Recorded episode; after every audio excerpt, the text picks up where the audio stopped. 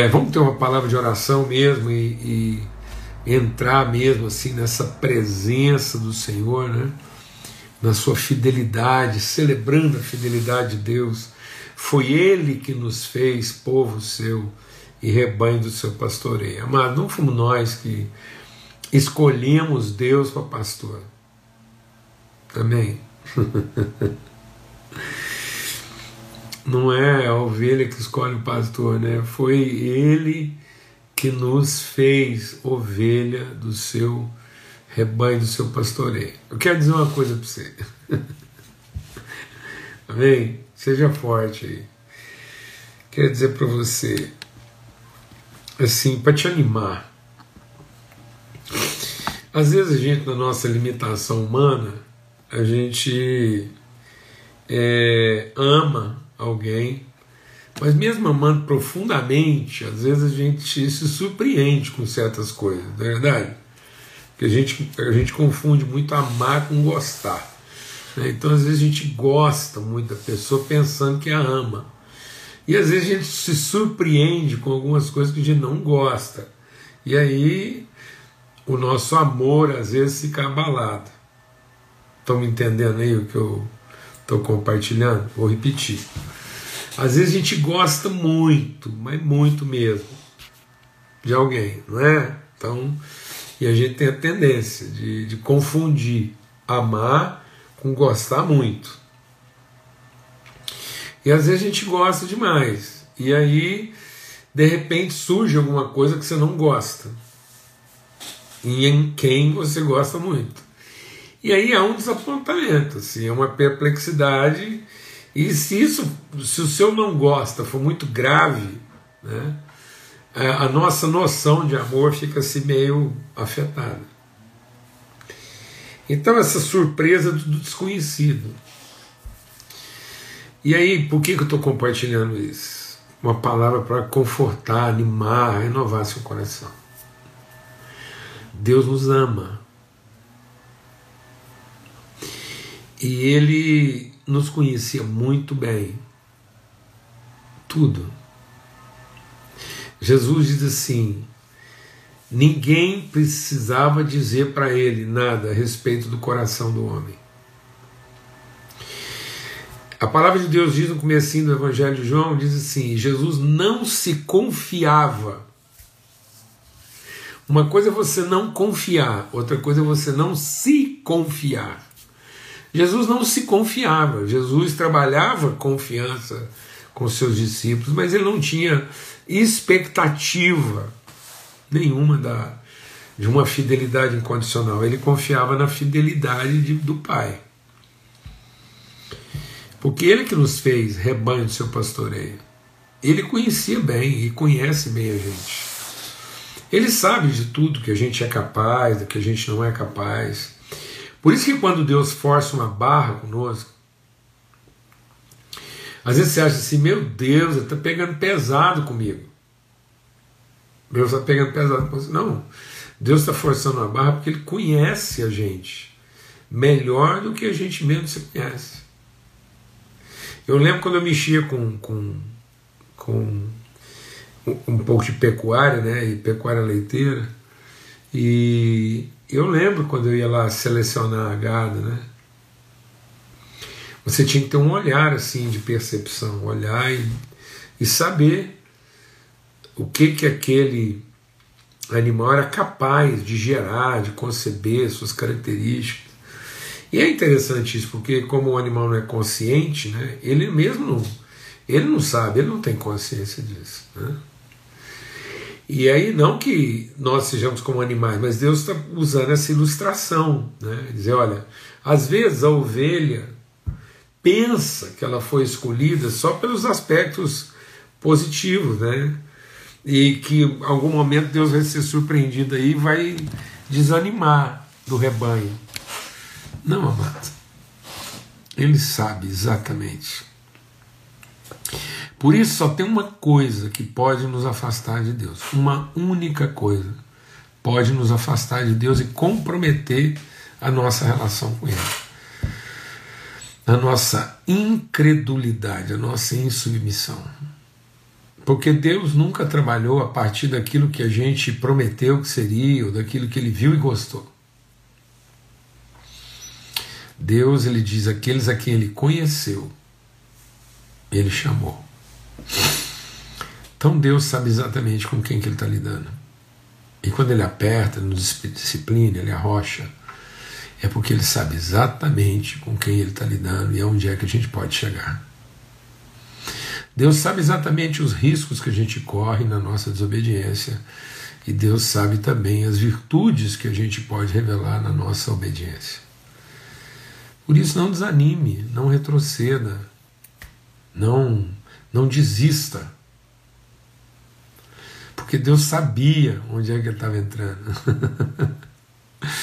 Como diz o caipira, Deus sempre soube o mato que ele está lenhando. Ele nunca. Não há um desapontamento em Deus. Deus nunca está desapontado com seus filhos. A tristeza de Deus não é a tristeza de um desapontamento, não é a tristeza desanimada de um não gostei. A tristeza de Deus é a dor de um pai de saber que o filho tem aonde o filho pode chegar e o filho, por ignorância, soberba ou desobediência, se recusa a chegar. Amém? Então vamos lá. Vamos lá, meditando aqui no Evangelho de João, vamos orar e entrar nessa presença, né, nessa, nesse entendimento, nessa convicção da fidelidade de Deus e aonde é que Ele pode nos levar. Amém? Pai, muito obrigado, obrigado, porque foi o Senhor que nos fez povo seu e rebanho do seu pastoreio, não fomos nós. Não foi a nossa publicidade, não foi a nossa aparência, não foi a nossa eloquência. A gente não te convenceu de coisa alguma, o Senhor nos conhecia. O Senhor conhecia exatamente o que, que o Senhor ia passar com a gente em nos fazendo o seu rebanho, seus filhos, sua família. Se há uma tristeza que o Senhor não sofre, é a tristeza do desapontamento, da amargura, do ressentimento. Toda tristeza do Senhor é a nosso favor em nome de Cristo Jesus, que por isso a gente seja renovado em ânimo, em disposição e alegria, sabendo que somos os seus filhos, aqueles que o Senhor chamou, que o Senhor conheceu, o Senhor chamou, e o Senhor justificou. O Senhor tem trabalhado na nossa vida para nos ajustar, para nos fazer instrumentos de justiça. Senhor, hoje, nessa noite, nós queremos abençoar nossos amigos, irmãos, família da fé, tão próxima e sofrendo tanto, Senhor.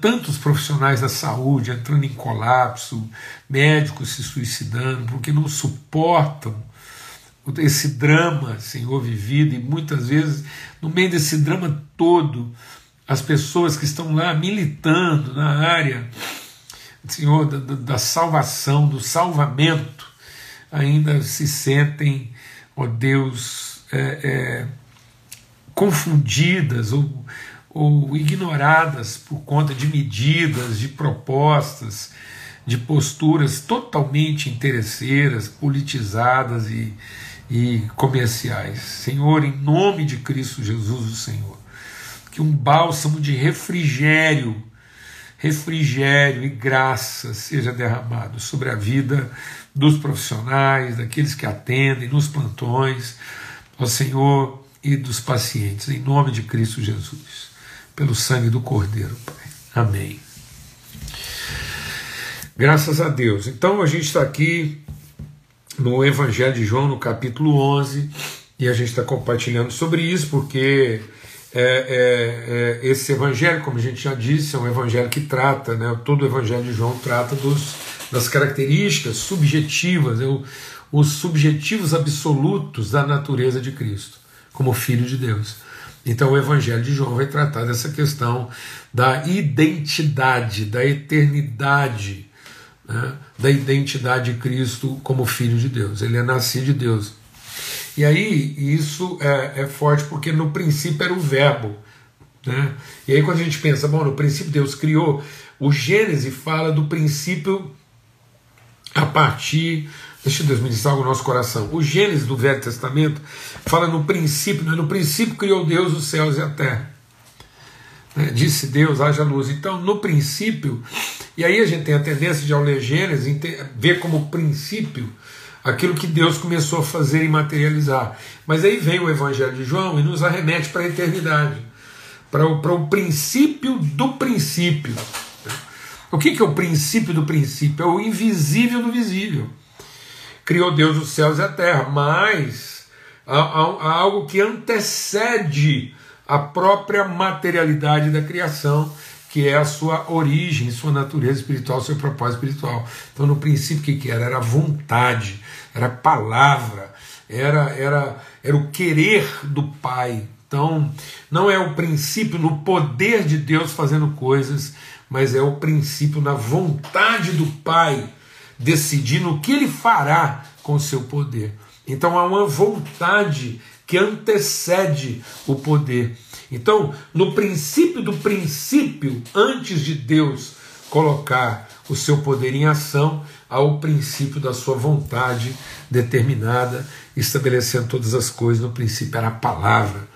Então, o que originou tudo é essa vontade, esse propósito de Deus em comunicar, em dizer, em falar, em dar materialidade. Por isso que o espírito da fé é crer e também falar. Então, a gente não fala para receber. Vamos entender com Deus. Tudo é para a gente entender lá. A gente, pelas promessas, nós nos tornamos co-participantes da natureza de Deus. Então, o falar de Deus não é para receber, para ter o que ele não tem.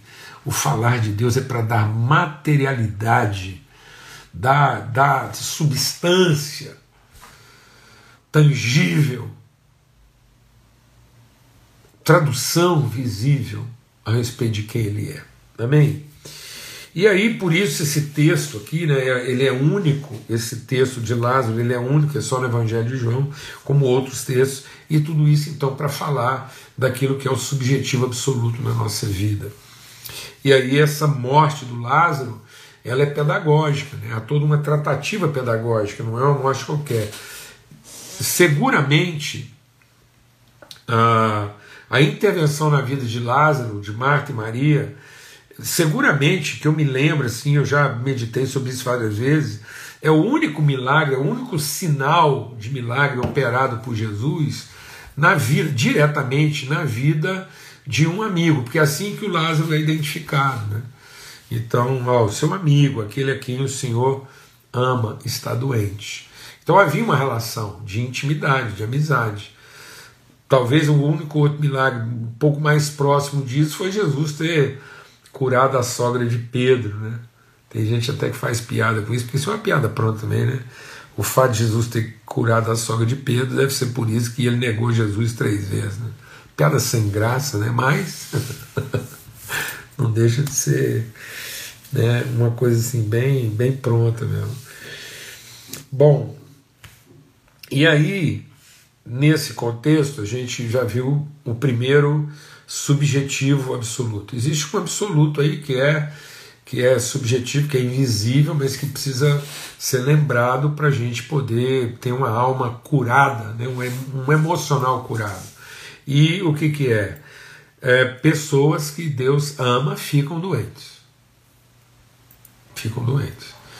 Porque a afirmação de Marta e Maria é como se isso não fosse possível, é como se Marta e Maria estivessem dizendo para Jesus: Olha, vai lá e fala para Jesus que aquele a quem ele ama ficou doente, então aconteceu alguma coisa errada aí. Então ele vem cá corrigir esse erro aí, porque a gente estava achando aqui que quem ama Jesus não fica doente. Quem ama Jesus fica doente, passa por perrengue, passa por dificuldade. Para quê? Para que naquilo que a gente for consolado, a gente possa consolar outros. Por isso, amados, deixa Deus ministrar o nosso coração. O outro, o subjetivo absoluto seguinte é: nenhuma enfermidade, nenhuma tribulação, nenhum problema, nenhuma dificuldade na vida de um filho de Deus é para a morte. Mas é para quê? É para testemunha, para manifestação da glória de Deus. Por isso que Paulo diz: olha, motivo de grande gozo passar por tribulações, dificuldades, porque naquilo que a gente é consolado, a gente pode consolar outros. Então, quando Deus quer alcançar um povo no seu problema, geralmente ele faz um filho seu passar pelo mesmo problema. E às vezes você fica pensando assim, meu Deus, por que está acontecendo isso comigo? E tal, porque a, a ideia é que o problema não combina com a gente, mas às vezes o problema combina com a nossa vocação. Bem, o problema não tem que combinar com você, como filho de Deus. Mas o problema tem que combinar com a sua vocação, com o seu chamado. O povo, né, para quem nós somos chamados. Porque a, a necessidade, a gente tem repetido isso aqui sistematicamente, mas tem que repetir porque senão a nossa mente não é lavada. A necessidade não foi permitida por Deus para, em sendo resolvida, manifestar o seu poder. A necessidade ela é permitida por Deus para promover o encontro, para que no encontro as virtudes do Pai sejam compartilhadas. Então, quando Deus permite um problema, a coisa mais óbvia, mais óbvia, o, o milagre pelo milagre é ter o problema resolvido pela manifestação do poder. Mas o sinal que pode transformar o entendimento, que vai transformar a nossa vida, é na necessidade, no problema, nós percebemos a oportunidade do encontro para que a virtude seja compartilhada. Amém? Então toda necessidade permitida por Deus é para que a virtude seja compartilhada, é para que a vida seja manifesta e Deus seja glorificado. Deus ser glorificado não é Deus ser louvado. Então não confunda louvação com glorificação, não confunda devoção com glória. Então Deus não busca o reconhecimento do seu poder como quem quer devoção e louvação. Deus busca e quer a, a, manifestação, a expressão da sua virtude como quem quer a relação. Isso é que vai glorificar a Deus. Então Deus é glorificado na medida em que o enfrentamento e, a, e, e, e o suprimento das necessidades geram pessoas porque transmitem virtude. Então Deus não quer ser aplaudido como uma árvore carregada de frutos. Mas Deus quer ser experimentado, vivenciado, como alguém que alimentou através de seus frutos. Por isso a palavra de Deus diz: é nisso que Deus é glorificado, em que a gente dê, que a gente entregue. Não é simplesmente que a gente produza, mas que a gente entregue, que o nosso fruto produzido seja permanente na medida em que a sua semente, o seu sêmen, sua natureza é transmitida, é comunicada, é replicada. Amém? Então, por isso que no meio da necessidade, Deus vai levantar um filho seu como árvore frutífera. Então, no meio da fome, da tragédia, do problema, Deus vai levantar um povo.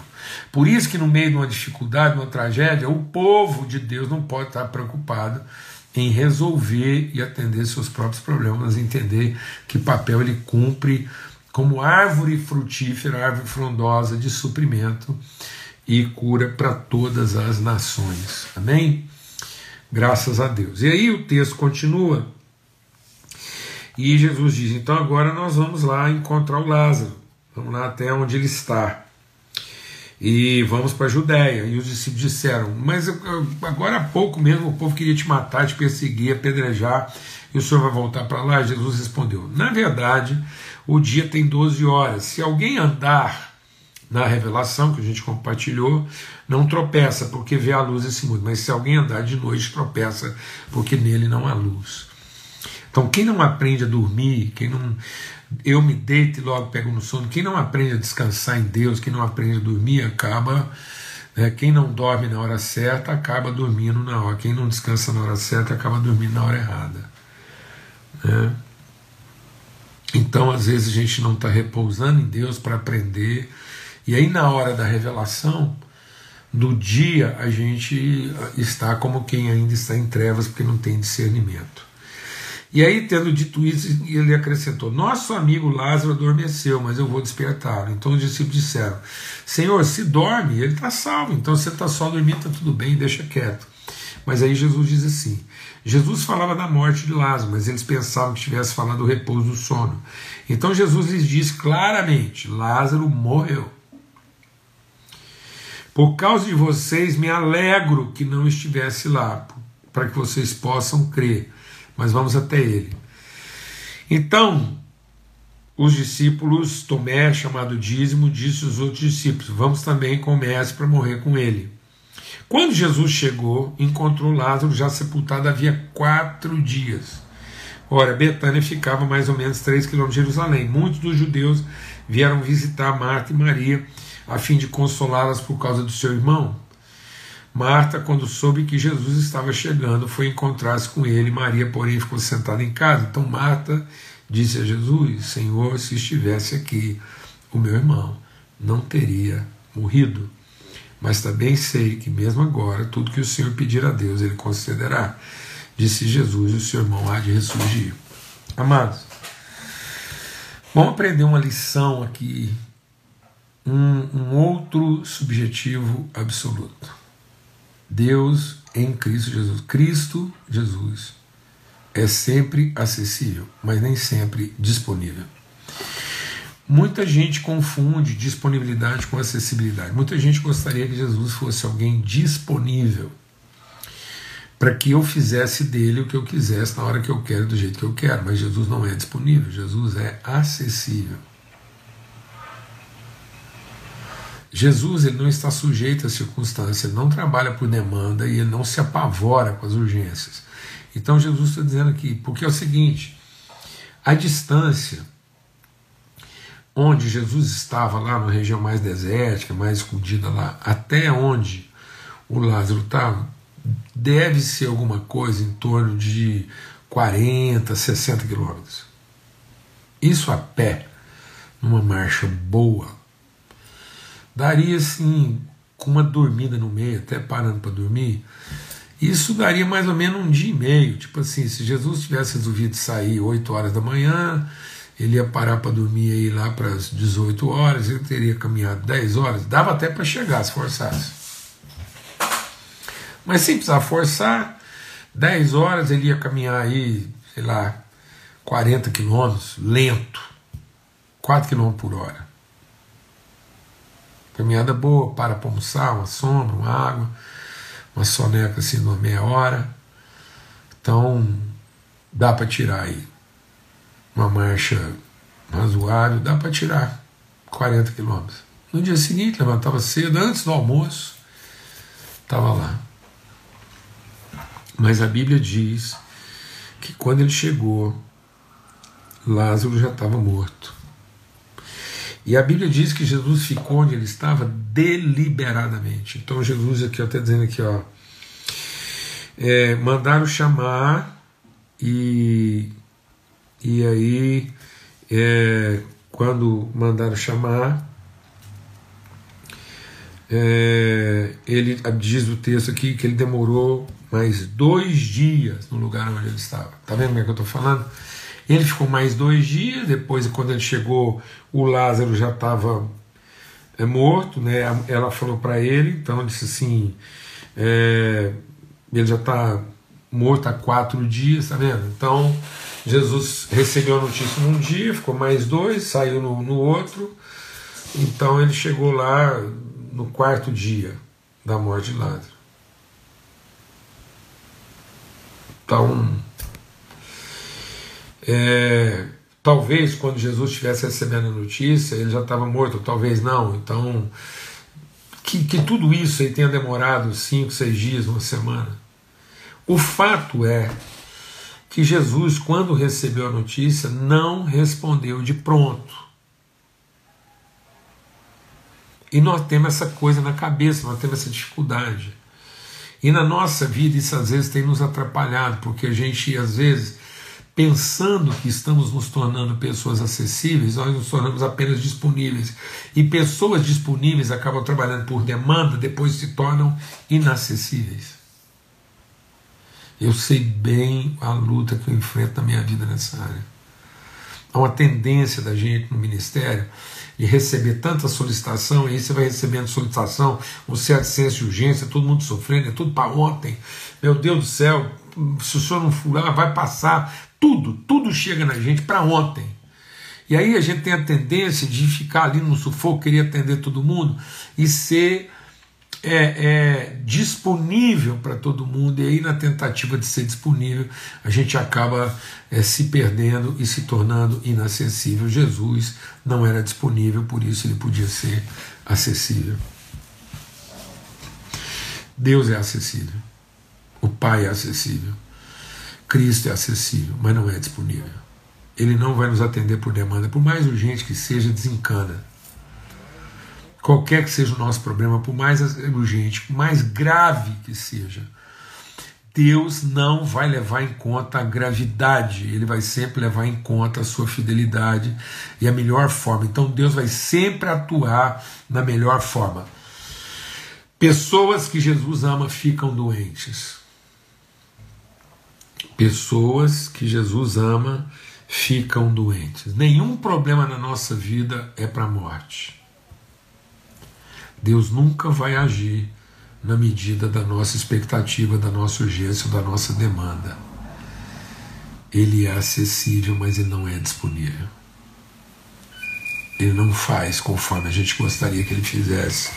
Ele opera sempre aquilo que é melhor para nós e por isso ele diz: Ainda bem que eu não estava lá. Me alegro por vocês. A minha alegria não é sair correndo e ir lá trabalhar com urgência. Minha alegria não está lá para não trabalhar nessa urgência. Então, deliberadamente, ele não atendeu por demanda. Ele não recebeu o nosso fogo. Nós podemos descabelar, nós podemos desorientar, nós podemos ameaçar. Tem gente que ameaça. É seguinte, ele não vai trabalhar por ameaça. Você pode apavorar, você pode descabelar, você pode achar que acabou, que não tem mais jeito.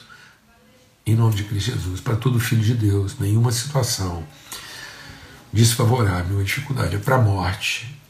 E Deus não vai nos atender na medida da nossa demanda, da nossa urgência e nem no nosso desejo desesperado por disponibilidade, porque Ele vai ouvir o nosso clamor e vai operar segundo a Sua vontade, o que é melhor para nós.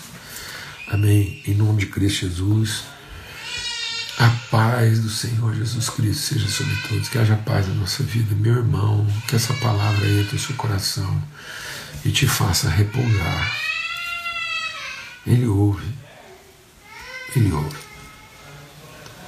Mas por mais que pareça desesperador, por mais que pareça desesperador, ele não vai corromper o seu amor, o seu propósito seu compromisso de operar o melhor na nossa vida, simplesmente porque a gente está desesperado e acha que é do nosso jeito que vai funcionar. Amém? Pai sobre a sua vida. Pai sobre a nossa vida. Ainda bem eu não estava lá. Oh meu Deus. Aleluia. Glória a Deus, amados. Às vezes a gente pensa assim, graças a Deus Jesus está comigo. E às vezes não certo, entenda bem o que eu vou te falar. Já ah, Jesus está comigo, vai me proteger. E aí Jesus diz assim: ainda bem, eu não estou aí agora, conforme você acha que eu estou, mas eu estarei no exato momento em que eu tiver que estar. Amém. Glória a Deus. Pai sobre a nossa vida, até amanhã, se Deus quiser. Forte abraço.